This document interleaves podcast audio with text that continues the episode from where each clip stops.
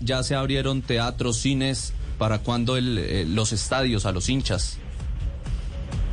Pues esperamos que sea pronto. Eso hay que trabajarlo en la mano de los gobiernos locales y el gobierno central para no equivocarnos para que después no nos echen la culpa al fútbol y algún rebrote, eh, porque todos los centros comerciales, el transporte público, todo sí, pero cuando uno va a hablar de fútbol, entonces el fútbol además tiene otras condiciones. Yo creo que en un, en un espacio abierto, como un estadio, vamos, el Campino o otros de los estadios en donde se puedan concentrar 15, 20 mil personas con medidas de bioseguridad, yo creo que se puede hacer y que tendría menos consecuencias que, centros comerciales y que, y que transporte público inclusive.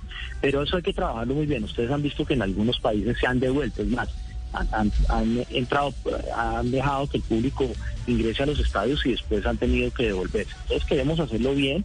Eh, sí tenemos premura, yo creo que es importante, pero hay que priorizar las medidas de bioseguridad y el tema de que, de que sobrepasemos este esta pandemia y que esos picos que se están viendo nuevamente, pues ojalá los podamos sobrepasar y manejarlos de la mejor manera posible.